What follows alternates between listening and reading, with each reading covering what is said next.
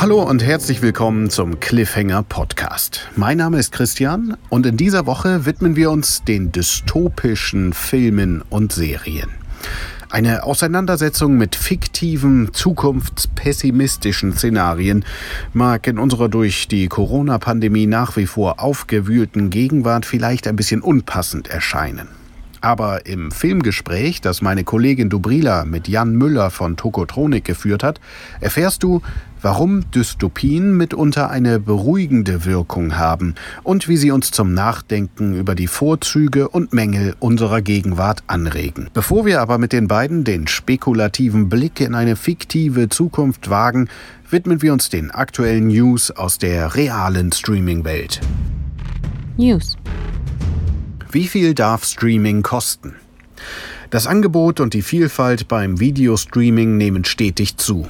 Nur wie viel sind wir eigentlich bereit für Netflix, Amazon Prime Video, Join und Co monatlich auszugeben? Im Schnitt nutzt jeder von uns 2,2 Anbieter. Einer gemeinsamen Umfrage des Tech-Unternehmens The Trade Desk und den Marktforschern von Epinio zufolge liegt die Schmerzgrenze für 83 Prozent der Befragten bei 20 Euro im Monat.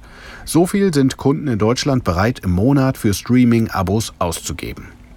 Die Erhebung zeigt auch, dass sich die Verbraucher offen für Werbung zeigen, wenn sie die Streaming-Kosten senkt. Ganze 84 Prozent der Befragten würden dann Werbung akzeptieren.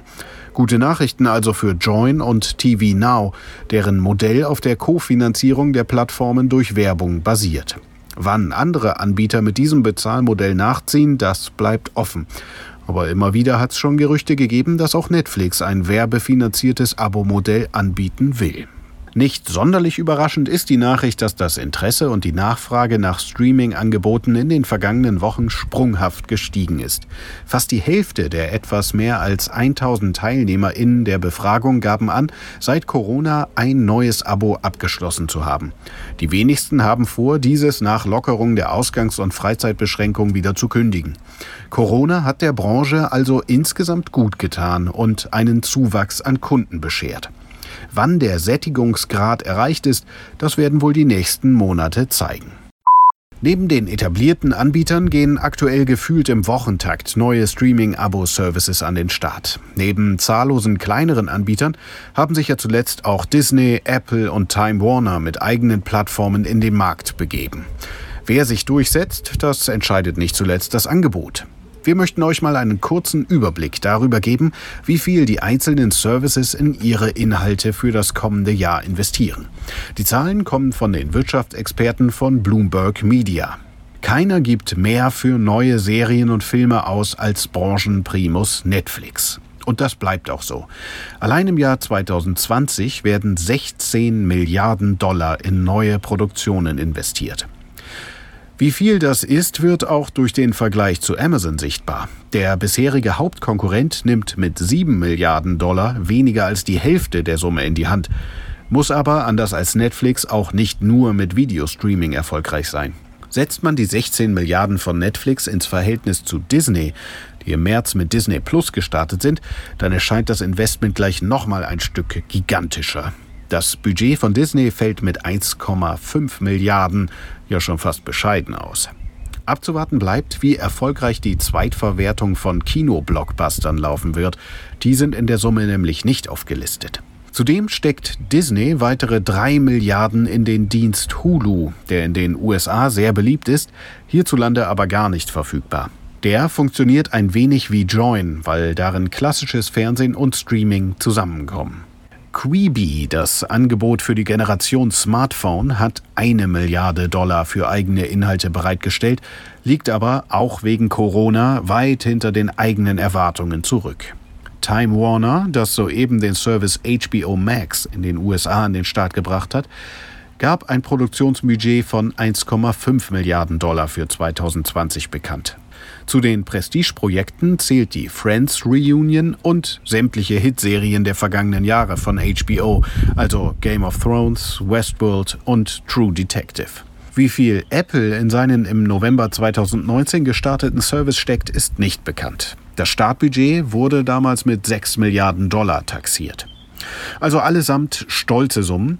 Wir dürfen also gespannt sein auf die Serien und Filme, die mit diesem vielen Geld in Zukunft entstehen. Aktuell sind ja noch die allermeisten Produktionen gestoppt. Mubi ist einer der erfolgreichsten Streaming-Services für all jene, die Arthouse-Filme und ein gut kuratiertes Programm mögen. Seit vergangener Woche erweitert der beliebte Dienst sein Angebot. Bislang bestand das Konzept von Mubi darin, jeden Tag einen neuen Film ins Programm zu nehmen und gleichzeitig einen wieder aus dem Programm rauszuschmeißen, nachdem dieser 30 Tage auf der Plattform zu sehen war. Somit wurde das Angebot ganz bewusst übersichtlich und reduziert gehalten. Das hat nun ein Ende. Denn ab sofort lassen sich unter der sogenannten Videothek Hunderte von Arthouse-Klassikern, Retrospektiven und Geheimtipps abrufen. Viele der Filme sind bislang in Deutschland noch gar nicht regulär veröffentlicht und feiern so eine späte Premiere. Einen Überblick bekommst du auf mubi.com/library. Leider ist diese Videothek aktuell nur am Computer via Browser verfügbar. Das soll sich aber in näherer Zukunft ändern und die Filme von Charlie Chaplin, Agnes Varda, Werner Herzog, Rainer Werner Fassbinder, Jean-Luc Godard und vielen weiteren dann auch in der App abrufbar sein. Übrigens, dieses neue Angebot bedeutet für die bisherigen NutzerInnen keine zusätzlichen Ausgaben. Regulär kostet Mubi weiterhin monatlich 10 Euro und für Studierende ist der Dienst sogar gänzlich kostenlos. Wenn es das bloß schon zu meiner Studienzeit gegeben hätte. Interview. Zurück zu unserem Thema der Woche. Wer an Dystopien denkt, denkt zuallererst an aufwendige Science-Fiction-Action-Filme wie Minority Report oder die Matrix-Trilogie.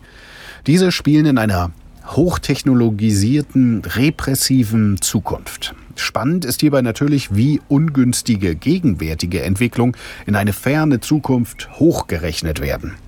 Aber dystopische Szenarien können sich auch außerhalb vom Science-Fiction-Genre eingehend den Konflikten unserer Gegenwart widmen. Meine Kollegin Dubrila hat zusammen mit dem Tokotronic-Bassisten, Podcaster bei seinem eigenen Musikinterview-Format Reflektor und Dystopie-Fan Jan Müller drei Filme ausgesucht, die uns die Bandbreite dystopischer Visionen zeigen. Vom bewegenden Endzeitdrama über eine stille filmische Meditation bis zum rabiaten Gedankenexperiment. Los geht's!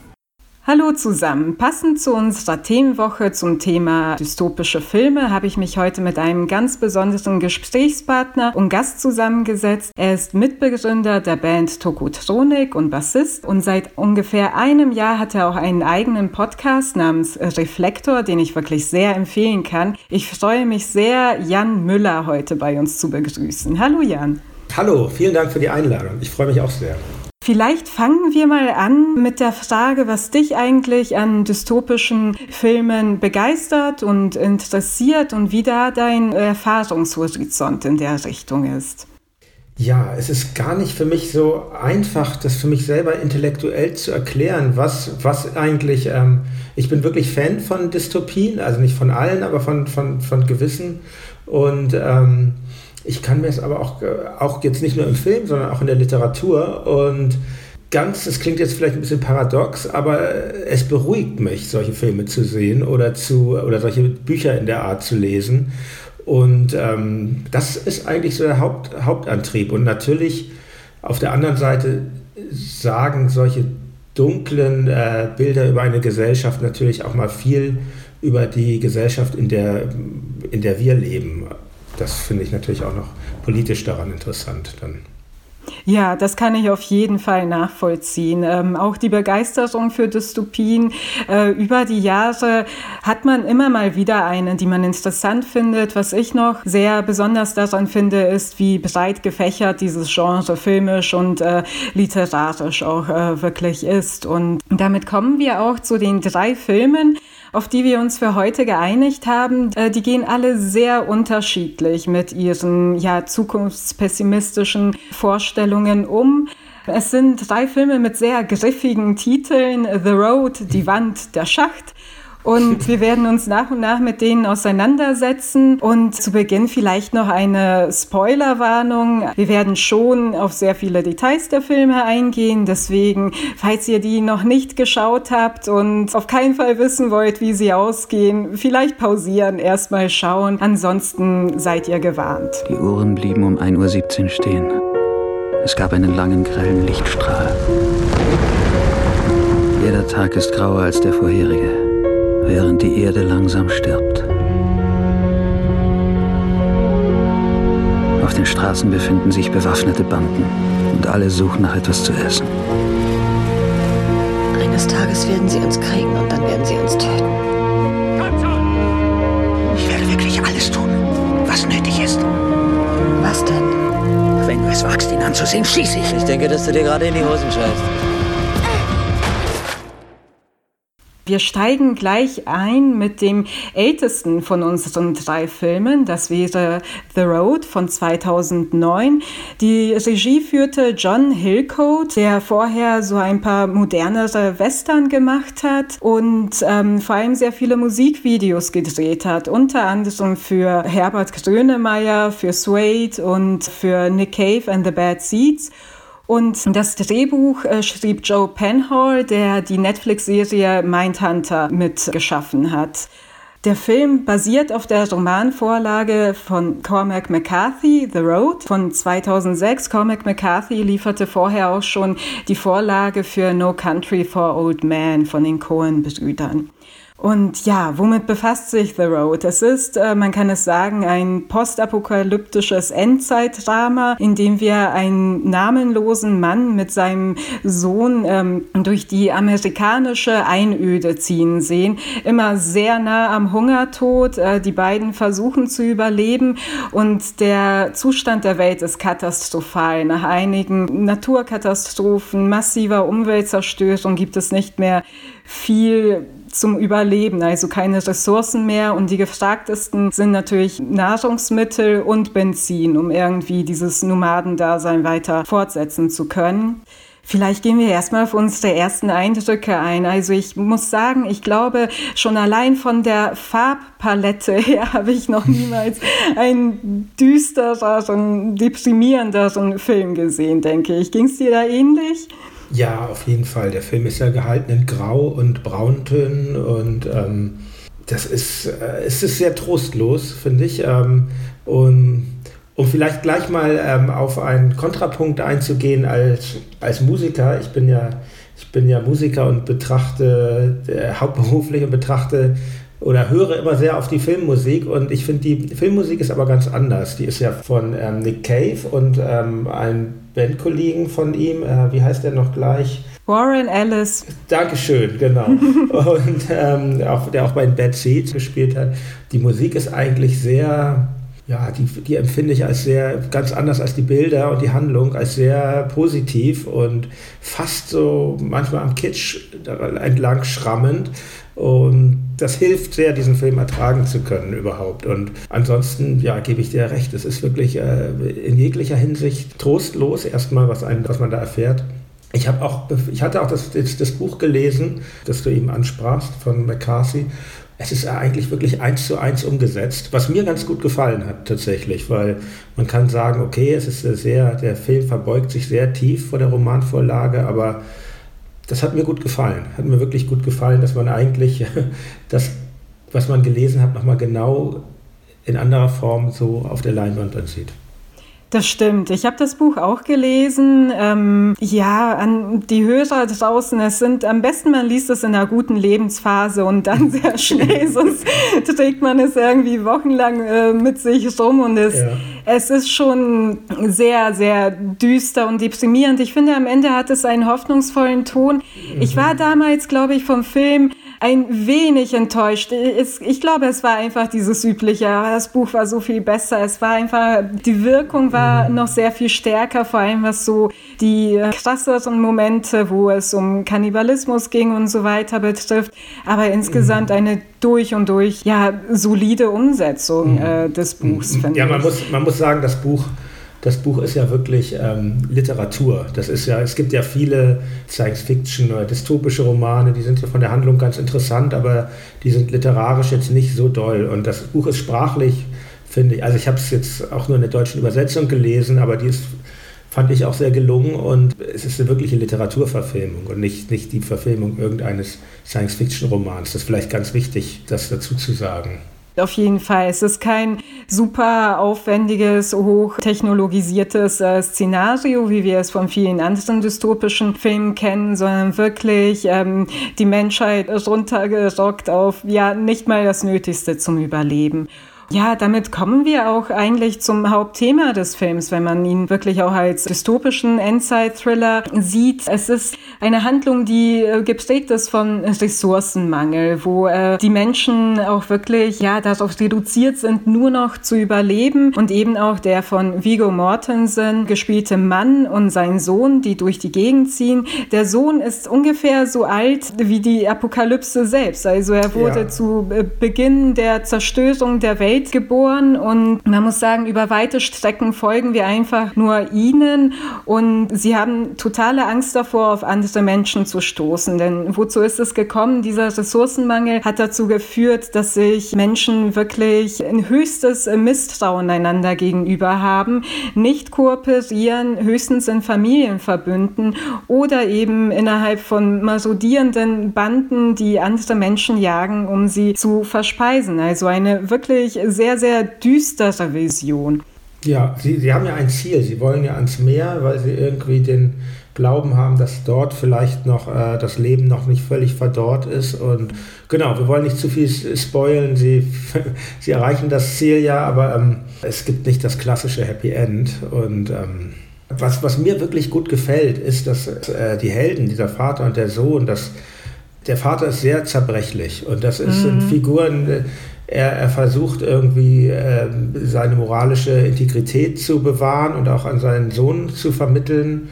Die Mutter ist ja nicht mehr da. Sie hat sich, sie hat sich ja aufgrund dieser hoffnungslosen Situation, Achtung, Spoiler, Spoiler, Spoiler, umgebracht. Und ähm, das ist natürlich an sich schon so wahnsinnig traurig. Und dieses dahin äh, marodieren da ohne Ziel auch. Und ähm, also mir, mir gefällt dieser von äh, Viggo Mortensen gespielte, diese Vaterfigur, gefällt mir sehr gut in ihrer Zerbrechlichkeit.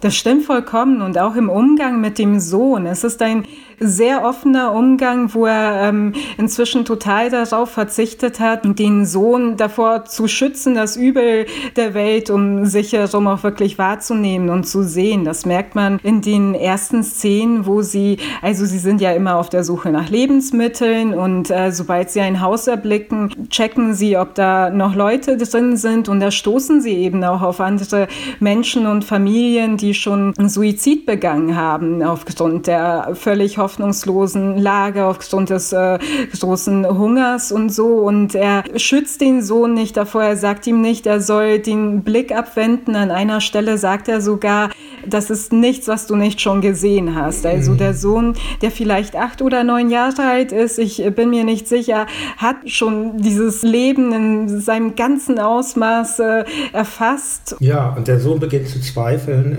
Er ist ein sehr kluges Kind, wie ich finde, und er, äh er fragt sich eigentlich, warum machen wir das? Oder wie, wie äußern sich unsere Werte, die wir haben? Weil der Vater ist ja aus gutem Grunde sehr misstrauisch allen Fremden gegenüber. Und ja, das, sind, das, das geht einem schon sehr nah. Sie treffen einen, einen alten Mann, der am Verhungern ist. Und der Sohn überredet dann den, den Vater, dem Mann was zu essen zu geben, weil sie haben vorher in so einem verlassenen Prepper-Lager äh, Nahrung gefunden.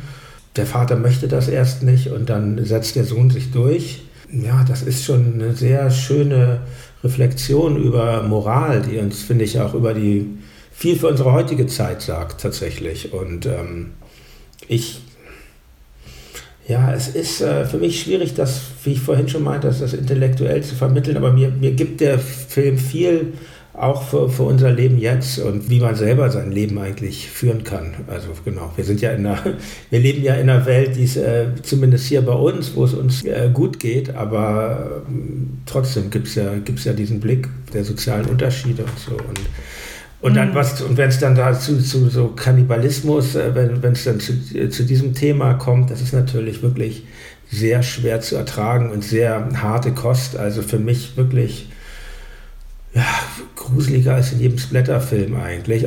Obwohl, okay, es gibt schon explizite Bilder, aber ähm, ja, das muss man schon sagen, das geht schon an eine ziemliche Grenze.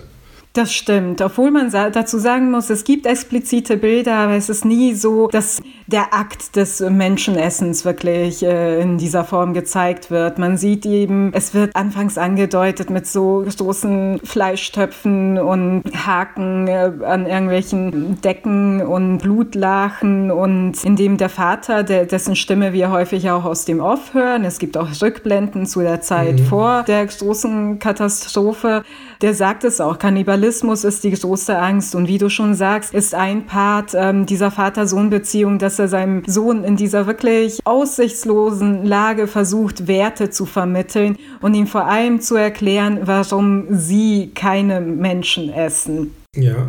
Das fand ich einen sehr, sehr interessanten Punkt. Also Vielleicht reden wir mal drüber, auf welche Weise er versucht, das zu vermitteln. Also wirklich sehr einfach, indem er klar zwischen Gut und Böse unterscheidet und mhm. sagt, sie seien die Good Guys, das da sind die Bad Guys, äh, die Menschen essen und die Good Guys müssten die Flamme tragen. Also carry the fire. Das sind so sehr, sehr einfache Bilder, die er seinem Sohn, der keine klassische Schulausbildung natürlich hatte, mitgibt auf dem Weg. Ist es etwas, was den Film über auch wirklich überzeugt, muss man äh, fragen. Wie, wie hast du das erlebt? Ja, das ist, ich finde das ganz spannend, weil das ist ja eigentlich so, so wird das ja eingeführt, so ganz einfach, wie es in so einem Disney-Film eigentlich ist, wo es immer die Guten und, und die Bösen gibt. Und der, der Sohn beginnt das ja anzuzweifeln eigentlich und stellt immer in den Raum, ja, wir müssen doch irgendwie auch äh, anderen vertrauen können. Ich finde, es geht in dem Film viel auch um, um Vertrauen. Und ähm, mm. so endet, jetzt kommt ich Spoiler wieder, Achtung, so endet der Film auch, dass, dass, der Sohn, äh, als sein Vater dann gestorben ist, ähm, anderen Menschen vertrauen muss. Und das hinterlässt auch, also ich weiß nicht, wie dir das ging. Ich dachte, man denkt ja, oh, ist, tut der Sohn recht daran, jetzt diesen Leuten zu vertrauen oder ist das er begibt sich durch, ja, es ist halt, ähm, es ist, es ist halt ein Risiko, anderen zu vertrauen. Und in, in, dem Setting dieses, dieses Films natürlich ein ganz großes. Und das finde ich eigentlich sehr schön, dass, dass dieses gut-böse Schema dann so erweitert wird um die Vertrauensfrage. Das gefällt mir gut an dem Film, an dem Buch, an beiden. Mhm. Also zum Schluss äh, muss man sich, glaube ich, wirklich, ich habe mich einfach dafür entschieden, das positiv zu lesen, dass das auf jeden Fall ähm, vernünftige Menschen sind, die keine anderen Menschen essen würden. Während des Films, ich will mich hier nicht irgendwie als Befürworterin von Kannibalismus äh, zu solchen äh, Zeiten äußern, aber es ist schon dieses Gut und Böse Schema, das da angedeutet wird. Man muss sagen, die Gruppen, die Banden, die sich da zusammengerottet haben, sind die einzigen, die wirklich äh, offen auf äh, Kooperation untereinander setzen, ohne dass jetzt offensichtliche Verwandtschaftsverhältnisse zwischen ihnen herrschen. Sie sind natürlich alle bewaffnet und jeder würde wahrscheinlich den anderen essen, wenn dieser mal äh, nicht hinsieht oder keine Waffe parat hat. Oder, Der mal nicht ähm, hinsieht, ist gut. ja, genau. Ja, die essen ja am, am, am Anfang. Ähm, am Anfang äh, erschießt ja der, der Vater ein, ein Bandenmitglied und mhm. er, er, kehrt ja zurück an den Ort ähm, dieses drohenden Überfalls, wo er sich erwehrt hat. Und äh, da sieht er dann ja noch äh, dass die, die, die nicht verspeisten Überreste dieses von ihm getöteten. Und ähm, insofern ist, glaube ich, dieser Zusammenhalt auch immer sehr fragil in den, in den Gruppen, die sich für diese Lebensart, Lebensweise entschieden haben. Das ist ja, es sieht aber, ja, das ist genau, es sieht ja auch so erbärmlich aus, wie diese, wie die da zusammenleben in diesen Menschenfresserbehausungen. Ja. Es, ich meine, es klingt so, das klingt jetzt alles so äh, blutlüstern oder so, aber so ist der Film nicht. Das finde ich irgendwie so schön daran, dass der Film weder erklärt, woher die Katastrophe kam, noch noch, dass der Film sich in äh, Gewalt als Selbstzweck ergeht. So dass, also, mm. Weil sowas, sowas mag ich überhaupt nicht. Das, das ist meine, meine, meine Grenze auch sehr niedrig. Ich sehe da schon den zweifelsohne genialen Regisseur Tarantino schon ähm, als, als schwierig, weil, weil Gewalt halt so als Genuss inszeniert wird oft. Und das, das ist nicht so mein Ding. Und das passiert in dem Film meiner Meinung nach nicht. Das finde ich auch. Also das ist ähm, ganz und gar nicht der Fall. Wie gesagt, die ähm, schlimmsten Szenen, das wird eher ausgespart und auch zu Recht, weil der Film auch so schon wirklich in dem, was er, was er andeutet, schon eine Art von Brutalität mhm. hat. Und viel wichtiger sind so die Themen, die äh, tatsächlich durchscheinen sollen. Also das Prinzip ähm, der Hoffnung in einer wirklich völlig ausweglosen und hoffnungslosen Situation. Es gibt ja äh, Rückblenden zu der Ehefrau Ehefrau und Mutter des Kindes, die dann, wie du schon verraten hast, Suizid begangen hat und die an einer Stelle auch sagt, was für ein Leben soll das sein, also kurz äh, vor der Geburt des Kindes. Und es ist äh, eine Welt, in der sich viele eben für den, in diesem Kontext kann man es wirklich so sagen, finde ich, Freitod äh, äh, entschieden haben. Und der Vater selbst ist ja immer kurz davor, wenn die Situation wirklich brenzlig wird, bevor seinem Sohn wirklich übel wehgetan wird und so, er hat einen Revolver und zwei Kugeln für sich. Ach, das ist auch so schrecklich. Und genau. den Sohn, genau. Und wir haben mehrere Szenen, wo er immer dazu ansetzt, ähm, den Sohn zu erschießen und dann sich selbst, aber es doch nochmal glimpflich ausgeht. Die Frage ist wirklich, wo, worauf können diese beiden noch hoffen? Und tut er recht daran, seinen Sohn wirklich, also alles ähm, aufs Überleben zu setzen? Was treibt sie da letzten Endes noch an? Die, die Welt ist zerstört. Hm, das ist ja, das ist die große Frage. Es gibt ja eine Szene, die ich, ich habe den ja jetzt, ich habe den damals im Kino gesehen, den Film tatsächlich, ich hatte auch äh, richtig drauf gewartet, weil ich das Buch schon kannte. Und äh, von 2000, 2009 kam er, glaube ich, hier ins Kino, ich weiß nicht genau. Und ähm, mhm. erstmal muss ich sagen, damals hatte ich noch keine Kinder, jetzt habe ich zwei Kinder und ich habe ihn jetzt natürlich nochmal gesehen. Und es ist, es fällt einem, wenn man selber irgendwie Kinder hat, nochmal sehr viel schwerer, diesen Film zu ertragen tatsächlich. Also mm. ich finde, das ist schon eine, eine, harte Probe, obwohl ich es jetzt ähm, danach als irgendwie positive Katharsis auch sehe. Aber für mich wirklich eigentlich die allertraurigste Szene in dem ganzen Film, vielleicht auch als Musiker ist, in den Rückblenden wird gezeigt, dass sie, ähm, dass diese Familie ein Klavier hatte was sie, wo sie auch dran gespielt haben. Und irgendwann äh, muss er, das wird dann in einer anderen Rückblende gezeigt, muss er dieses Klavier zu Kleinholz verfeuern, weil sie irgendwie heizen müssen oder so. Und das ist, finde ich, ein äh, ganz, ganz starkes Bild, was irgendwie zeigt, irgendwie, wie das Leben, wie es war, zu Ende ging und wie auch jegliche Hoffnung aufgegeben wurde. Das stimmt. Ich glaube, ähm, die, die, also seine Frau ist in dem Film auch äh, wirklich Klavierspielerin mhm. und es ist auch interessant in der Szene. Es wird kurz vorher eine Szene angesetzt, wo eben das äh, Klavier gespielt wird und dann wird äh, kurz darauf äh, diese Szene rangesetzt, wo er äh, das Klavier wirklich brutal mit der Axt äh, zerschlägt.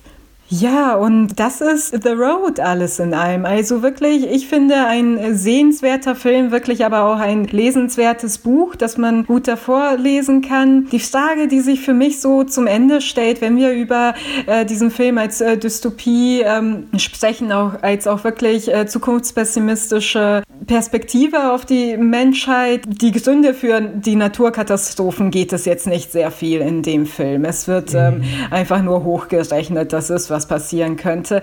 Aber es geht um ja so einen Blick auf die Menschheit, der ähm, sehr, sehr auf negatives äh, Menschenbild hinaus will. Ja, das denke ich auch. Das ist schon ein skeptischer Blick auf die Menschheit, auf die Zivilisation.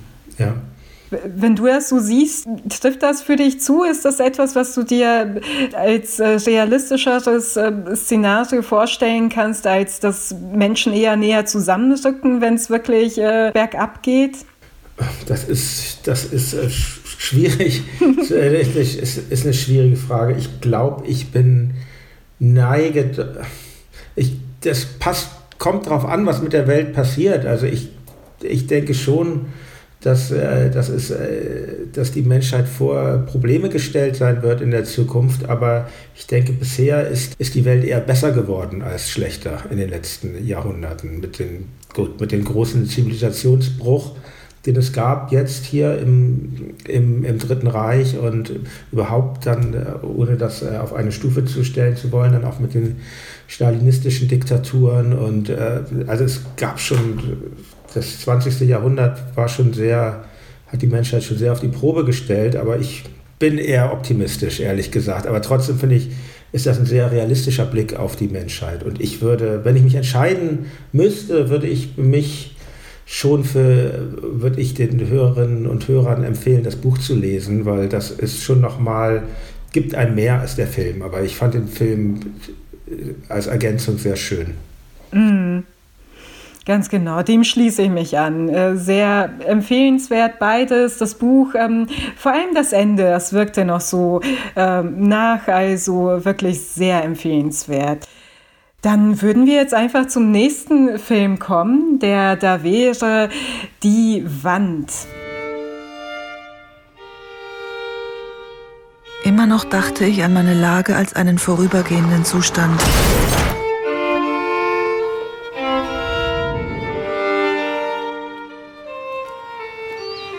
Und schließlich gab ich meine sinnlose Flucht auf und stellte mich meinen Gedanken.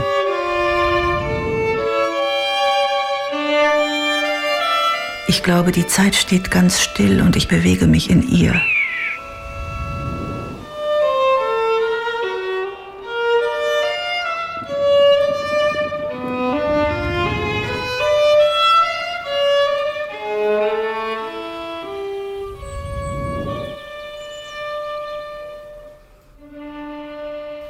Wieder eine Literaturverfilmung.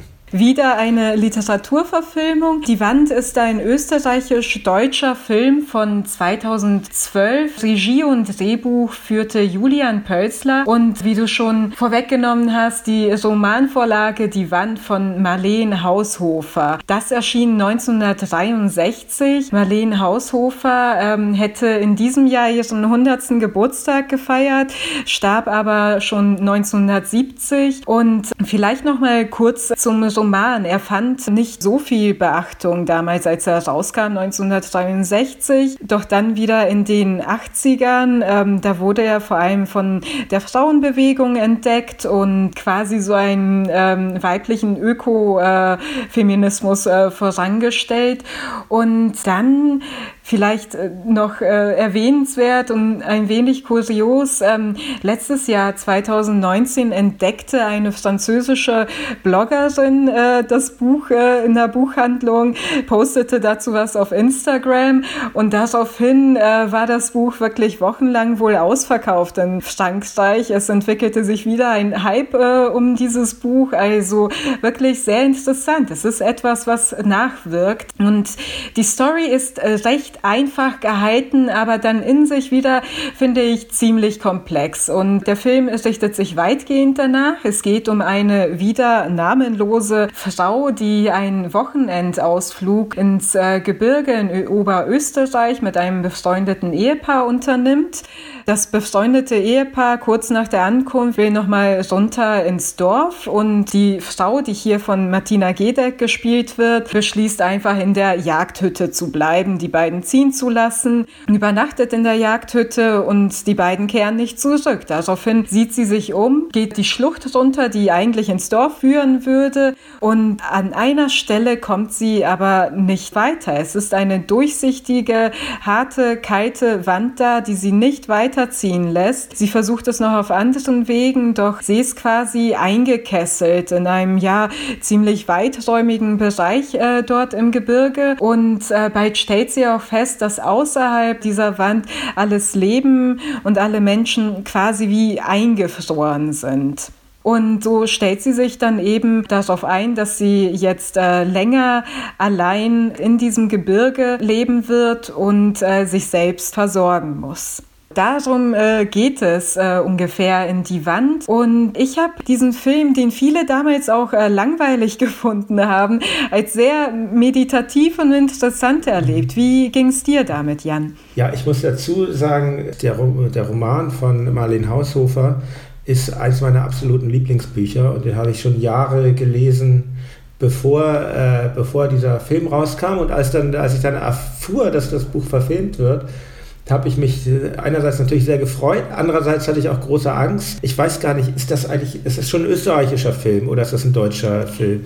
Hauptsächlich österreichisch. Ja, ja, okay. Also er wurde auch in Österreich gedreht und ähm, der äh, Regisseur ist auch Österreicher. Genau. Okay, das erklärt dann, dass ich ihn auch äh, weil genau, ich habe schon Vorbehalte gegenüber vieles, was so in deutschen Filmen seit einiger Zeit passiert. und, ähm, und ich finde, äh, ähnlich wie bei, bei The Road, ist, ähm, ist das eine sehr ähm, wenig freie Verfilmung dieses, dieses äh, Berichts. Das, dieser Roman ist ja eigentlich ein Bericht. Das finde ich auch eine sehr interessante Form, in der der gehalten ist. Die Protagonistin schreibt ja in, in der Handlung auf, was ihr passiert ist. Und so ist das auch in dem Film gehalten, auch mit ein paar Rückblenden und so. Und ähm, mhm.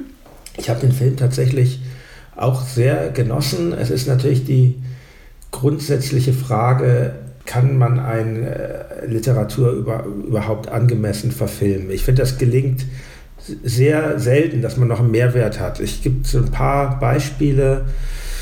Ähm, Shining von Stanley Kubrick zum Beispiel, das äh, ich bin Kubrick-Fan, aber kein, ähm, kein äh, Stephen King-Fan und das finde ich viel besser als die, als die Vorlage, diese Kurzgeschichte. Jetzt bei diesem, die Wand, ich finde es irgendwie sehr solide, so würde ich das mal sagen. Ich finde es sehr, sehr solide, aber jetzt, es fügt jetzt dem Buch für mein Empfinden nicht noch was hinzu, aber man hat diese wirklich schönen Bilder der, der Alpen die alten mhm. Bands sein, ja, ja klar. Und ähm, diese Naturbilder und diese Meditation und um auch gleich wieder auf die Musik zu sprechen zu kommen, die finde ich auch sehr schön. Ist die, der Regisseur entschied sich ja für so ähm, Bach-Partituren, für, für mhm. also Solo-Geige und das passt sehr, passt sehr schön da rein und, und gibt, dem, gibt dem Film auch was und ja, so war mein Eindruck. Und ich finde, man kann wahnsinnig viel, und das gilt für, für Roman und ähm, Film, man kann wahnsinnig viel darüber nachdenken. Das stimmt. Ich habe den äh, Roman damals äh, nicht gelesen, aber wenn ich es richtig verstanden habe, wurden auch einfach sehr, sehr viele Passagen aus dem Roman in den Film übernommen. Also wir sehen Martina Gedeck quasi in einer Gegenwart im Winter auf der Jagdhütte, wie sie, äh, um quasi noch bei Verstand zu bleiben, einen Bericht anfertigt, was ihr vor circa zweieinhalb Jahren passiert ist. Diese zweieinhalb Jahre hat sie weitgehend allein verbracht in diesem von der Wand eingeschlossenen Gebiet die große Frage, der wir uns natürlich auch widmen müssen, ist, weshalb wir das in unsere ähm, Dystopienauswahl mit äh, reingenommen haben. Also von vielen wird das äh, wahrscheinlich einfach so als äh, Fantasy-Film gesehen werden, eben zur Reflexion übers äh, Alleinsein und so.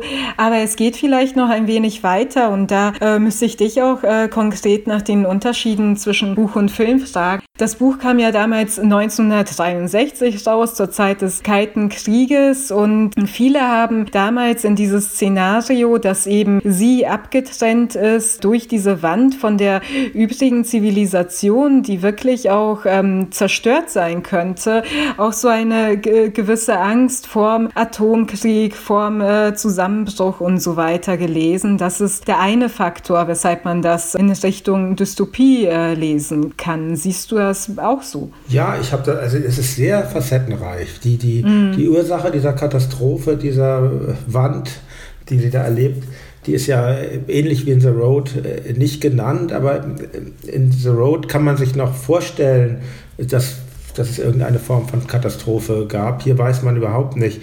Es ist klar, dass es einfach, ähm, dass diese Wand steht für irgendwas und das kann ein äußerlicher Umstand sein, eine Zerstörung, entweder durch eine atomare Katastrophe, also es steht sinnbildlich, meine ich. Oder mm. ich bin ja so beim, beim zweiten Sehen und auch schon als ich den Roman las, ich bin so ein bisschen ähm, auch ähm, Anhänger der Theorie, dass es sich eigentlich auch um eine Depression oder um irgendeine andere psychische Erkrankung ähm, handeln könnte, die, die dieser Hauptdarsteller, diese Protagonistin widerfährt, mhm. weil sie verliert einfach völlig den Kontakt zur Außenwelt, jetzt mal die Tiere ausgenommen und äh, hat keinen Zugang mehr zu anderen Menschen und das könnte auch ein inneres Befinden sein, mein, meiner Meinung nach. Und ähm, ja, das finde ich so spannend und toll an dem Buch und Film, dass man, dass man sich diese Fragen stellen kann. Deshalb sehe ich auch dieses Comeback, ich finde das total angemessen, dass Marlene Haushofer jetzt wieder gewürdigt wird, äh, endlich, weil sie hatte ja zu Lebzeiten wirklich nicht so großen Erfolg und dann durch den Feminismus ein bisschen, Gott sei Dank, in den 80er Jahren und dass das jetzt wiederkommt, finde find ich super, aber man kann das auch schnell missverstehen, finde ich, weil wenn, wenn sie da so sitzt und dann da die getrockneten Kräuter hängen an der Hand, an der Wand und sie betreibt einen Ackerbau und kümmert sich um die Kuh, das hat auch schnell so was Wohlfeiles, was ich, ähm, und so was Ökomäßiges und ich weiß gar nicht, ob es da, ob das wirklich, ob es darum so wirklich geht, äh, tiefergehend, vordergründig vielleicht schon oder das vielleicht auch das Tolle an an dieser Handlung, dass man das auch alles da drin sehen kann. Aber ich würde das gar nicht so in den, in den Vordergrund stellen, dieses, dieses Thema dabei. Andererseits ist es natürlich sehr schön, sie zieht ja innerhalb des, ähm, der Handlung einmal um. Sie zieht ja im Sommer von dem Jagdhaus auf die Alm mhm.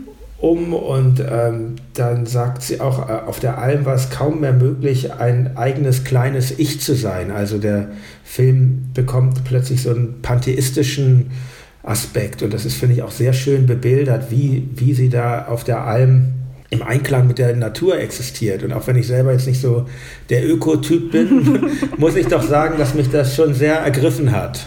Ich äh, sehe das auch ähnlich wie du, dass es äh, sehr, sehr vielschichtig ist und man dem Ganzen nicht gerecht wird, indem man da einfach so einen Idealzustand der Naturverbundenheit sieht. Also man kann das auch wirklich, denke ich, so lesen, dass es eine Depression ist, die zur völligen Abkapselung von ihrem Umfeld führt. Man kann es aber auch als sogenannte Robinsonade lesen, angelehnt mhm. an äh, Daniel Defoe's Robinson Crusoe und ähm, ja. ja andere Filme Filme wie Castaway und so weiter.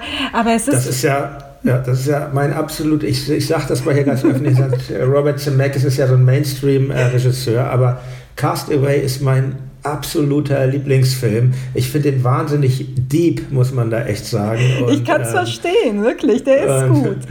Ich Aber Entschuldigung, ich habe dich, hab dich unterbrochen. Ich musste ja nur kurz mal. Nein. Weil die Leute sind immer verwundert, wenn man, man sitzt ja öfter mal zusammen und erzählt von Lieblingsfilmen und jeder sagt dann, gut, man hat natürlich dann das übliche. Ähm, was die Leute toll finden, aber ich sage immer Castaway, weil ich den Film den Wahnsinn finde. Ich fand den auch super. Ich meine, es gibt vieles, was man dem Film vorwerfen kann, diese, dieses schamlose Product Placement für oh ja, FedEx das, das, und so weiter. Das, das ist wahr. Das ist es wahr. gibt einfach Szenen, die nehmen einen mit und ich glaube, jeder war schon mal in einer schlimmen Lebensphase, wo einem solch ein Film und konkret auch der äh, weitergeholfen hat. Also ich finde es äh, völlig äh, nachvollziehbar. Ich, ich gucke den so einmal im Jahr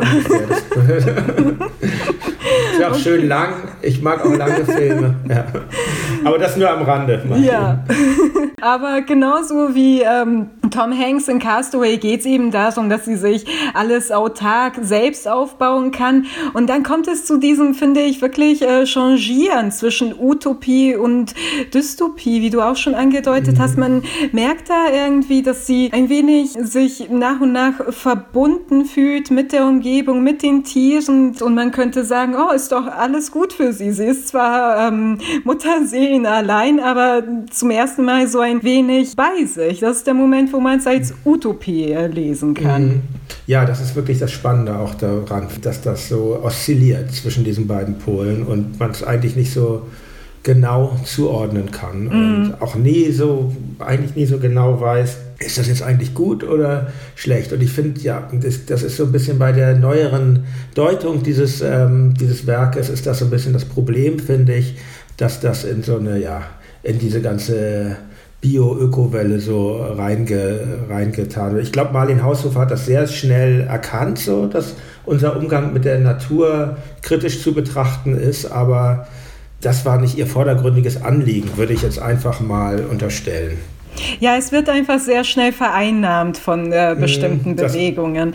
Ja, das, das ist, ich, ja. Das ist ein bisschen mhm. schade, weil man damit wirklich nicht dem Werk gerecht wird. Und ähm, wo das Ganze für mich in eine ja, dystopischere Richtung ähm, schlagen könnte, ist eben zum Ende hin große Spoilerwarnung. Sie ist eben dann ja. auf der Alm, hat wirklich quasi die, die schönste Zeit ihres Lebens dort mit ihrem Hund äh, Lux, mit ihrer Kuh Bella und äh, dem Kalb der Kuh und alles läuft gut. Und eines äh, Tages äh, geht sie im Berg rauf und sieht plötzlich einen Mann, der mit einer Axt auf das Kalb eindrischt. Und ähm, ja. damit ist nicht nur so dieser paradiesische Zustand vorbei, sondern es führt dazu, dass sie ähm, ihr Gewehr holt und den Mann erschießt, den vielleicht letzten Mann auf Erden, womit das Ende der Menschheit besiegelt wäre. Andere Deutungsmöglichkeit. Ja. Wie hast du das ja. gesehen? Ja, also da kann man wirklich sehr viel drüber nachdenken. So, mhm. Es war ja, es gab dann ja so in den 80er Jahren diese feministische Deutung, der Mann dringt ins Paradies ein. So kann man das sehen und ich kann mir auch vorstellen, dass das auch ein Aspekt ist, aber auf der anderen Seite, und da wird, finde ich, da wird es wirklich sehr pessimistisch, ist es auch einfach so, dass die anderen sind unerträglich in dem, wie sie sich benehmen und ähm, sie entscheidet sich halt äh, dagegen, dafür noch irgendwie sie, sie erschießt den Mann ja, bevor sie mit ihm redet überhaupt. Und er hat dann schon Stier und Hund umgebracht. Und man kann es halt auch so deuten, sie entscheidet sich äh, dafür, in, in ihrer Krankheit, in ihrer Depression oder Schizophrenie zu verbleiben, weil es ihr einfach nicht äh, möglich ist, in dieser, wenn man das jetzt mal übertragen sieht, in, in dieser Welt zu leben, in der wir uns befinden. Und das ist, ja, also ich bin da noch zu keinem abschließenden Ergebnis bekommen, gekommen, aber es ist natürlich echt ein wirklich äh, schlimmer Einschnitt, der, ja, der ähnlich wie in The Road mich auch in diesem Buch wirklich sehr, es, es nimmt einen es nimmt einen sehr mit, weil man hat ja das auch stimmt. diese Tiere so lieb gewonnen. Aber das, ich, ich weiß nicht, ich bin kein, ich bin ja weder äh, Filmexperte noch Literaturkritiker, aber da würde mich wirklich mal so eine, Inter, so eine Deutung äh, interessieren. Ich hab, bin jetzt nicht so tief gegangen, dass ich das ähm, da irgendwie weiter nachgeforscht habe in der Sekundärliteratur, aber das ist, finde ich, sehr spannend, was, was, wie man diese Szene aufschlüsseln kann eigentlich. Ja, ich glaube, was in dem Film vielleicht noch ganz interessant ist, man sieht ja diesen Mann auch nie von vorn. Man sieht nicht sein Gesicht, mhm. man sieht irgendwie ihn nur von hinten. Ich würde das schon so beschreiben, dass seine Kleidung ein wenig schäbig ist, ein wenig äh, runtergekommen, äh, vielleicht auch schon. Und man fragt sich dann wirklich, wie hat er das äh, letzte Jahr, die letzten anderthalb Jahre mhm. allein äh, in diesem Gebiet verbracht, anscheinend ja. anders als sie. Also, ähm, ja. was hat ihn dazu gebracht, da mit der Axt gleich auf den Stier da loszugehen. Es ist ein ja sehr seltsamer Abschluss, den man absolut äh, nicht erwartet, weil man eben davon ausgegangen ist, wie sie selbst, dass sie da völlig allein ist, dass, äh, dass es keine Hoffnung mehr gibt, dass da kein Mensch mehr irgendwie eindringen kann. Und ich muss auch mhm. sagen, äh, insofern, wenn man das Ganze so als private Dystopie irgendwie äh, betrachten will, gar nicht so, so Menschheits äh, Dystopie, äh, muss man sagen, sie hat sich auch vielleicht völlig von ihrer Spezies irgendwie entfernt. Äh, ein paar Szenen vorher denkt sie irgendwie noch über Liebe nach und dass man dann alles äh, mit Liebe ähm, und Nächstenliebe, glaube ich, meint sie damit vor allem äh, rangehen muss. Und ein paar Szenen später erschießt sie, ohne mit der Wimper zu zucken, diesen Mann, was man in der Szene auch gut nachvollziehen kann. Aber es ist, es ist der Moment, wo sie auch äh, grundsätzlich mit der Menschheit abschließt. Ja, so, so würde ich das auch sehen. Man kann, ja, man kann das auch so sehen mit dem Patriarchat und wo sie das mhm. Patriarchat besiegt, das ist, aber das macht, glaube ich, so große Kunst aus, dass es halt, dass es eben so offen ist und ich äh, genau, ist immer ein bisschen langweilig, jetzt auf, das, auf, die, auf die Literaturvorlage zurückzugreifen, aber ich muss das da tun, weil da ist es eigentlich noch viel klarer, weil das eben wie ein Bericht abgefasst ist und man ist immer in der Perspektive der Protagonistin und da ist es auch wirklich völlig äh, ohne Zweifel wird das geschildert, dass für sie nur diese Möglichkeit in Frage kam, dass sie, dass sie da auch überhaupt keine Zweifel hat, dass sie das Richtige getan hat. Das ist, glaube ich, auch die Szene, die am, das, das Buch galt ja auch als unverfilmbar und das ist wahrscheinlich auch die Szene, die wirklich am allerschwierigsten war umzusetzen. So dieses, ist ja kein innerer Monolog, ist ein Bericht, aber irgendwie ja schon und mhm. das zu verfilmen ist nicht ganz einfach. Und für mein Empfinden ist es gut gelungen und also ähm, die, mhm. die, die schauspielerische Leistung von äh, Martina Gedeck ist, ähm, ist sehr groß, finde ich. Finde ich auch. Also ich würde den Film auch in jedem Fall äh, empfehlen. Ich kann mir auch vorstellen, dass in den letzten Wochen zu diesen Shutdown-Corona-Zeiten vielleicht auch einige zu dem Buch und äh, dem Film gegriffen haben, weil sie dachten, hm, Isolation. Ja.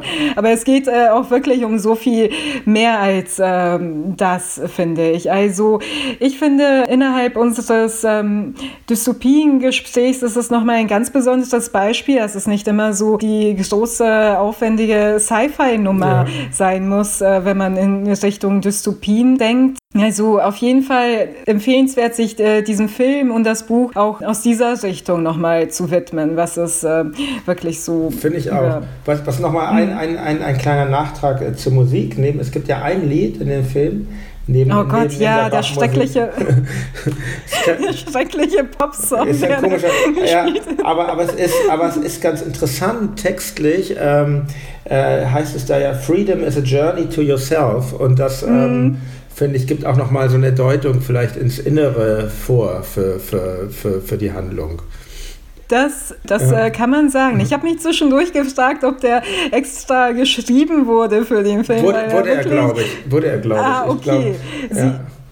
Also die Frau selbst findet ihn ja auch grässlich ja. in dem Film. Also, genau, das hat mich zwischendurch ein bisschen rausgebracht. Also da lieber äh, die Bach-Partituren, die wirklich sehr, sehr gut sich eingefügt ja. haben. Das war's zu der Wand und wir kommen zu dem aktuellsten Film in unserer Besprechung heute, nämlich Der Schacht. Es gibt drei Arten von Leuten. Die von oben, die von unten, die, die fallen.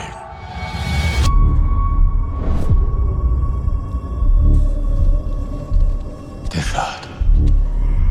Ja, der Schacht. Wissen Sie vielleicht, was es mit dem Schacht auf sich hat?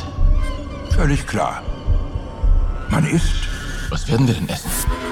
Das, was die oben übrig lassen.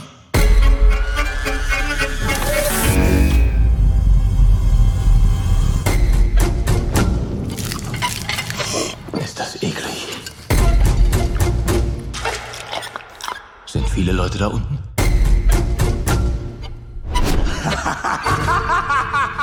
Schon sehr bald werden es weniger sein.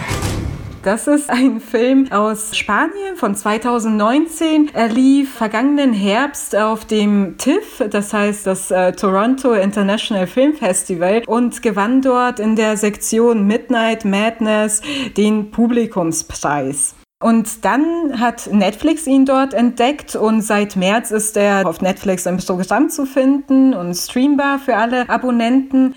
Der Regisseur ist äh, Galder Castello Urrutia. Das ist sein Spielfilmdebüt und das Drehbuch schrieben David de Sola und Pedro Rivero und sie schrieben es eigentlich, diese Handlung fürs Theater. Es wurde dann eben ah. angepasst äh, für die Verfilmung. Es erklärt vielleicht auch mhm. einiges, darauf mhm. können wir vielleicht noch eingehen. Und man kann es als äh, Dystopie werten, aber es wird vor allem so als Allegorie auf unsere Gegenwart mit sehr starken, mächtigen Metaphern äh, betrachtet. Ich würde einfach sagen, es ist eine dystopische Allegorie. Und die Frage ist, ähm, hat sie uns überzeugt? Es ist ein sehr polarisierender Film. Wie ging es dir damit? Ähm, ganz ehrlich gesagt, also der Film ist von den Bildern finde ich ihn ähm, schön, weil er dieses Kammerspielartige hat und diese diese, wie das Essen inszeniert ist, das finde ich irgendwie alles schon sehr gelungen. Mir gefällt auch die schauspielerische Leistung von den äh, verschiedenen Darstellern. Aber ähm, mich hat der Film von, von diesen dreien, die wir jetzt besprechen, am wenigsten überzeugt, ehrlich gesagt, weil ähm, es gibt Sachen, die mich gestört haben. Mich hat, mich hat diese, mich haben diese Kampfszenen, die dann irgendwann gegen Ende äh, kamen, sowas, auf sowas stehe ich einfach nicht. Ich, interessiere mich überhaupt nicht für Action und ähm, das ist ja völlig okay, wenn es solche Filme gibt, aber ich fand das so, das wäre für mich nicht nötig gewesen eigentlich für diesen Film, mhm. ich, weil das ja eigentlich ist ja schon, wie du sagst, dieses Metaphernhafte, das ist ja eigentlich eher äh, dass eigentlich eine Denkleistung im, im, bei den Zuschauerinnen und Zuschauern angestrengt werden sollte und dass das dass dann auch noch sowas dabei sein muss, wie jetzt diese super blutigen Action-Szenen, das ist so, fand ich, fand ich überflüssig, also ein Splatter, sagen wir mal so, ne? Der, mhm. den fand ich überflüssig. Und ich bin auch nicht so ein, ich finde den Film ein bisschen modisch so. Es ist jetzt irgendwie, es ist jetzt, Kapitalismuskritik ist gerade sehr en vogue und ähm, auf, auf diesen Zug springt der Film so ein bisschen auf, für, für mein Empfinden. Und ich habe irgendwie, mir fehlt wirklich die, ich habe keinen Erkenntnisgewinn daraus gehabt. Mhm. Das, ist, das ist für mich ganz, also klar, ich schaue mir auch Filme an, nur um mich zu unterhalten, aber, aber wenn, nach dem, was ich vorher dann darüber gehört hatte, über den Film, dachte ich, dass es mir ein bisschen mehr bietet als nur Unterhaltung. Und für mich führte das zunächst. Es gab ein paar schöne, es gibt einen ganz tollen Satz, finde ich, in diesem Film, der, der viel sagt, wo der, wo der Hauptdarsteller irgendwie zu seinem Mitgefangenen da sagt, ich kann nicht nach oben scheißen. Und das, äh, das finde ich total super so, weil, weil sie drangsalieren ja die Leute unter sich, so wie die mit dem Essen umzugehen haben. Aber äh, man kann eben die Leute, die, die, die, die, die über ihnen stehen, die können sie nicht beeinflussen. Die hören überhaupt nicht auf das, was gesagt wird. Und ja, so, so war mein Eindruck zu dem Film. Es ist so ein bisschen so, ich habe schon so ein, zwei Netflix-Filme gesehen und irgendwie auch gleich wieder vergessen. Es ist ja kein Netflix-Film mhm. eigentlich, aber für mich passt es, dass Netflix das gekauft hat. Ich bin, bin auch prinzipiell Serienskeptiker. Ich habe einfach nicht so, habe wenig Lust, mich einer Sache über so lange Zeit auszusetzen. Ich gucke lieber einen Film, der kann auch gern lang sein, aber so zehn Stunden oder sowas ist mir zu lang oder noch oder Serien mit mehr Staffeln, das ist, ist einfach nicht so mein Ding. Für mich passt das so alles so ganz gut in die Netflix-Welt. Mhm. Ist bestimmt alles super gemacht und so, aber mir bringt das nicht so viel. Ja, also mir ging es in vielen Punkten ähnlich mit dem Film, würde ich sagen. Er ist, wie du schon andeutest, sehr kapitalismuskritisch. Es geht eben um dieses vertikale Zentrum für Selbstverwaltung, das wirklich aus unendlich vielen Stockwerken besteht. Äh, zum Ende des Films hin erfahren wir, dass es insgesamt 333 äh, Ebenen gibt, durch die die Insassen monatlich eben wechseln. Und ich fand, äh, dass als Gedankenexperiment am Anfang ganz äh, interessant, aber es ist so, er, er ist eben sehr äh, direkt, er, es ist mehr äh, Telling versus Showing, würde ich sagen, so dieses übliche, er setzt dir das vor, er sagt, hier, guck mal, und die Ebenen, das steht für unsere Klassengesellschaft, die drüber, die drunter und so weiter. Und äh, es ist für mich eine etwas faule Art der Kapitalismuskritik. Ich finde, kapitalismuskritische kritische Filme und Literatur haben auf jeden Fall ihre Daseinsberechtigung und äh, es mhm. ist, es gibt Gründe, warum wirklich ähm, in den letzten Jahren es vermehrt auch solche Filme gibt. Es gibt Gründe dafür, warum Parasite und äh, The Joker, die man auch sehr, sehr als äh, Kapitalismuskritik werten kann, im letzten Jahr sehr gefeiert wurden. Würde, äh, ganz kurz, würdest du das machen bei Joker? Weil ich, The Joker, das ist wirklich ein Film, das, das habe ich noch nie gemacht. Ich habe mir den dreimal im Kino angeguckt hintereinander, weil ich den so ich toll finde. Ja. Äh, und und das, das, das wurde ja viel äh, kritisiert, auch dass der Film so gelbwestenmäßig sei und so. Ich habe das überhaupt nicht so wahrgenommen. Ich finde das einfach ein unfassbar traurigen Film, so eine Tragödie und ähm, mich erinnert der wahnsinnig an einen anderen Lieblingsfilm von mir, äh, Der Elefantenmensch mhm. von David Lynch, über so ein ausgestoßenes Wesen, was eigentlich rein will in die Gesellschaft, es aber, aber nicht schafft. Und ähm, ich konnte dieses Kapitalismuskritische da gar nicht so entdecken in dem Film Joker. Das nur mal so als, als kurze, aber es ist ein, für mich ein Meisterwerk. Auf Film. jeden Fall. Also ganz, ganz großartig und ich hätte es auch nicht gedacht. Ich dachte, das wäre auch wieder so ein Overhype irgendwie. Aber kapitalismuskritisch mhm. in jedem Fall und zwar in der Hinsicht, dass ähm, du hast eben den Bösewicht aus einer äh, Comicwelt und willst irgendwie seinen Background äh, zeigen und neu reflektieren.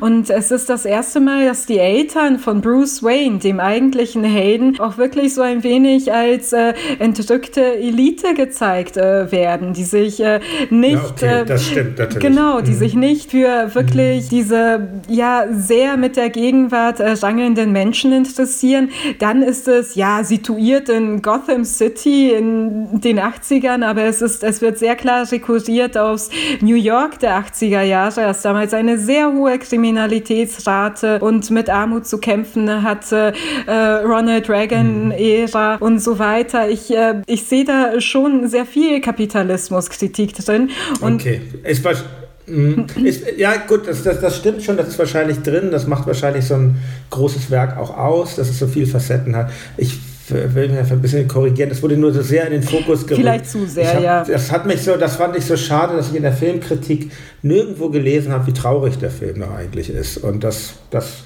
das stand für mich so total im ja. Fokus. Aber ich habe dich, ich hab dich äh, leider unterbrochen von dem, was du eigentlich sagen Ja, wir sind ein bisschen äh, abgeschweift. Jetzt muss ich nochmal zurück. Ja, ah ja, es ging darum, dass Kapitalismuskritik durchaus natürlich ihre Daseinsberechtigung hat, aber es schnell sehr ja, faul und unkonstruktiv werden kann. Und ich habe den Eindruck, es ist vor allem bei solchen Filmen, die sehr auf sehr basale Weise mit so eben Ebenen spielen. Das hast du bei Snowpiercer mit mhm. dem Zug, wo ganz vorne eben die Reichen sitzen und ganz hinten die äh, absolut verarmten, hungernden Menschen. Das hattest du bei High Rise, äh, dieser Verfilmung, die vor einigen Jahren rausgekommen ist, äh, eben versinnbildlicht an einem Hochhaus. Und es ist so, es ist einfach so eine sehr grob schlechtige Art äh, äh, der Kritik. Es ist nicht äh, komplex genug und nicht reflektiert genug, finde ich. Ja, ich sehe das auch so. Ich meine, es gibt ein paar Sachen, die vielleicht ganz, zu ganz interessanten Erkenntnisse führen. Fiel mir gerade auf, als du sagtest,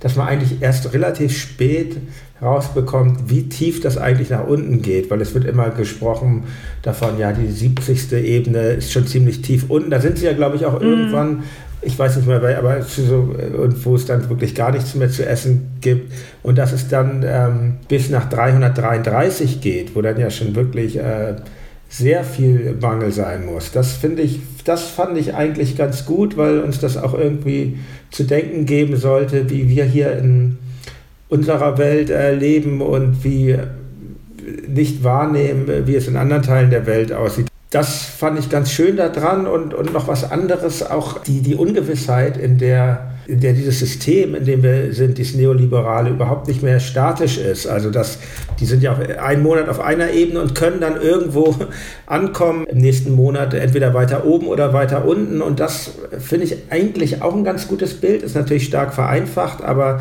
weil ja unsere Biografien nicht mehr so sind, dass man in einem Beruf ist, äh, sein ganzes Leben bis zur Rente und so. Es wird ja schon sehr viel Flexibilität von einem verlangt und das löst meiner Meinung nach auch sowas aus, was in dem Film beschrieben wird, ähm, so äh, dass in ein völlig eine sehr entsolidarisierte mhm. Gesellschaft, in der wir uns befinden. Und das, das finde ich wiederum ein ganz gutes Bild in dem Film, aber es wird nicht so bis zu Ende eingelöst. Es sind für mich eigentlich interessante Versatzstücke, die einen so ein bisschen ähm, zum Denken anregen können, aber es gibt nicht so eine richtige Conclusio für mich. Das ist sehr offen alles. Ja, ein Hauptproblem, was ich mit dem Ganzen hatte, ist, wir haben es eigentlich kaum mit äh, Individuen zu tun, sondern irgendwie mit äh, 666 Menschen, die aus den unterschiedlichsten Gründen dort eingepfercht sind. Also einige sind wirklich Gefängnisinsassen, sitzen eine Strafe ab, wie äh, Gurengs äh, Zellengenosse äh, Trimassi. Für andere ist es ein Tauschhandel. Sie kriegen dafür irgendwie, ihnen wird eine höhere Position in der Gesellschaft, Abschlüsse oder ähnliches versprochen. Dem Hauptdarsteller wurde ein Studienplatz äh, oder sowas versprochen. Ihm wurde die Abschlussanerkennung versprochen. Ah, ja. Das finde ich natürlich auch ganz interessant, so.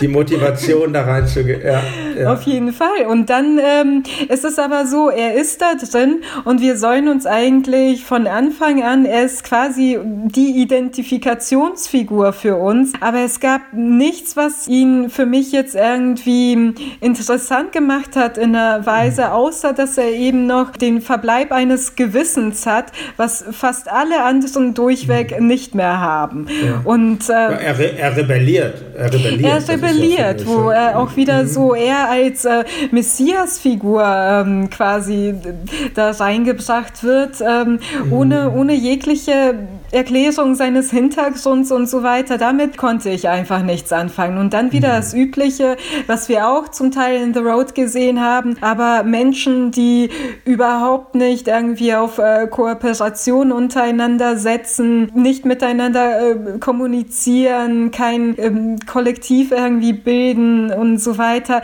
Ich finde es äh, ich find's grob äh, vereinfacht und auch wirklich so entindividualisiert irgendwie. Das, äh, damit hatte ich so Probleme. Nur er kann da als Heilsbringer reinkommen.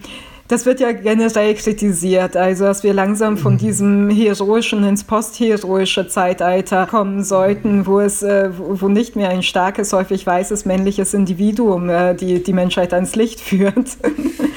Das, das wäre schön, mhm. aber ich meine, der Film ist irgendwie auch eine Art, was Kapitalismuskritik ja oft ist, meiner Meinung, ähm, sehr auf eine christliche Art, sehr moralisch. Mir ist das gerade aufgefallen, als du meintest, ähm, drei, ist ja klar, 333 mhm. Etagen, 666 Insassen, das ist natürlich 666, da ist man ja schon durch die satanische in einem christlichen äh, Motiv und sie, sie muss man vielleicht dazu sagen, er steigt ja mit seinem späteren Zellengenossen dann später auf diese Plattform und fährt hinab. Das ist ja auch wie so ein Abstieg in die Hölle. Also dieser Film hat auch so was ganz komisch Biblisches dann, was aber auch nicht so bis zu Ende geführt wird für, für mein Empfinden. Auf jeden Fall. Also das haben die Drehbuchautoren, äh, sie wurden selbst danach gefragt und haben auch zugegeben, mhm. dass dieses äh, 666 natürlich nicht zufällig gewählt war und mhm. die 333 mhm. auch nicht.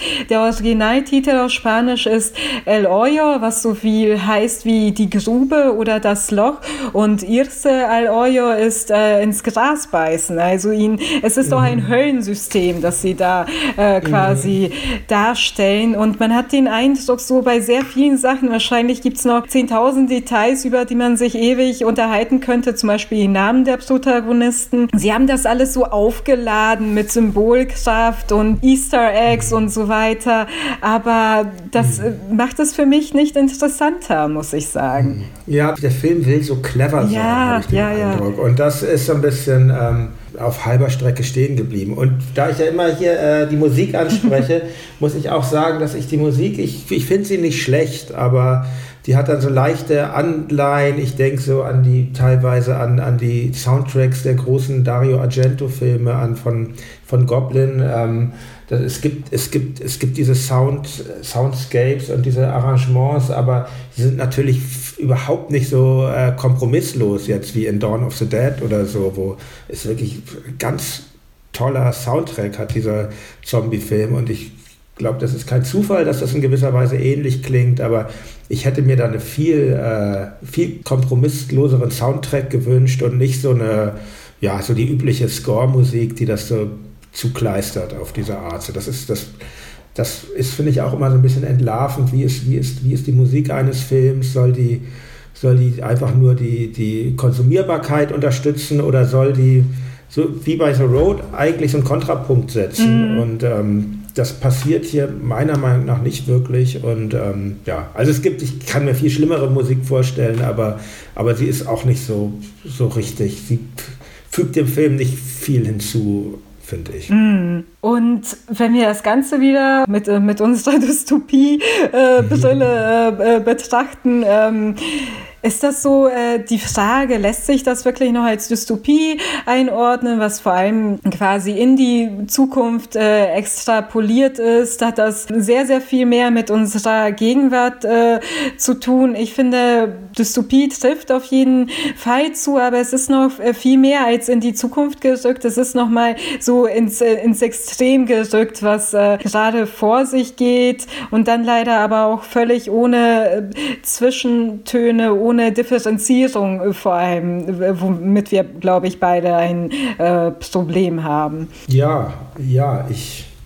Ja, also es gibt viel schlechtere Filme. Ich, wenn ich, wenn ich, das muss man wirklich mal sagen. So, das wirkt jetzt, das, ich glaube, wir beide wirken jetzt so negativ. Ich finde, man kann sich diesen Film angucken und man kann auch was, man kann auch was daraus lernen, mhm. finde ich. So, das, und das ist ja schon viel. Das ist ja schon mehr als bei 99 Prozent aller Filme. Aber ähm, äh, es ist jetzt nicht so, ich würde ihn mir nicht, ich habe ihn jetzt, das ist auch der einzige Film, den ich nur einmal gesehen habe, vielleicht auch ein Fehler. Ich glaube, man könnte ihn sogar zweimal gucken und noch neue Aspekte entdecken, aber es ist einfach nicht so ganz, es ist auch einfach nicht so ganz mein Geschmack. Auch so dieses Setting eines Experiments.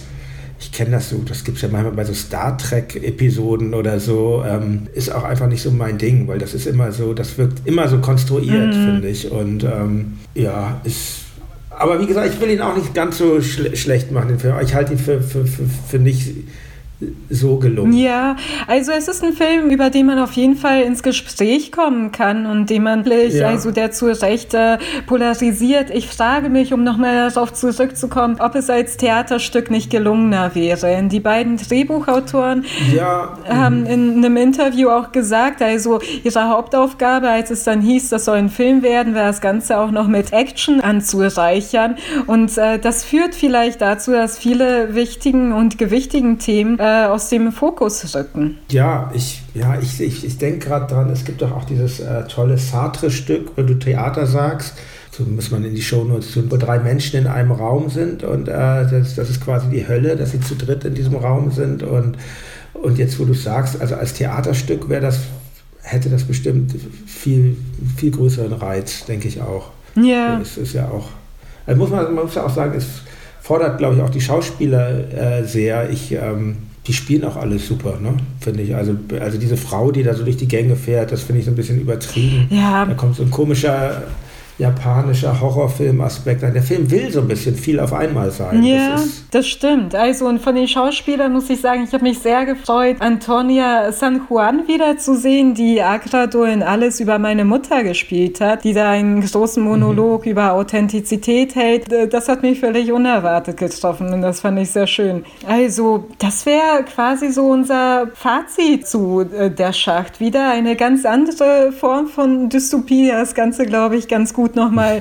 abrundet. Ähm, seht ihn euch selbst an, vertraut nicht auf unser Urteil. Das ist äh, wirklich ein Film, über den man sich sehr lang und breit unterhalten kann. Und das finde ich immer gut, wenn man über Filme ins Gespräch kommen kann, so wie heute. Ja, ja, ja, sehe ich auch so. Weil es gibt wirklich viele Filme, über die man sich sage ich jetzt, ich bin jetzt auch nicht mehr so jung und ähm, über die man sich einfach nur ärgern kann, wo man denkt, jetzt habe ich hier 90 oder 120 Minuten verschwendet und ähm, das ist äh, da auch nicht der Fall für mich, denke ich. Auch. Ja, dann ja, kommen wir zum Ende unseres äh, Dystopie-Talks heute. Mir hat es äh, sehr viel Spaß gemacht, also alle drei Filme zu schauen. Äh, der Schacht zum ersten Mal, die anderen nochmal, da nochmal ein bisschen tiefer einzusteigen. Ich habe mich sehr äh, gefreut, mit dir darüber zu sprechen. Vielen Dank.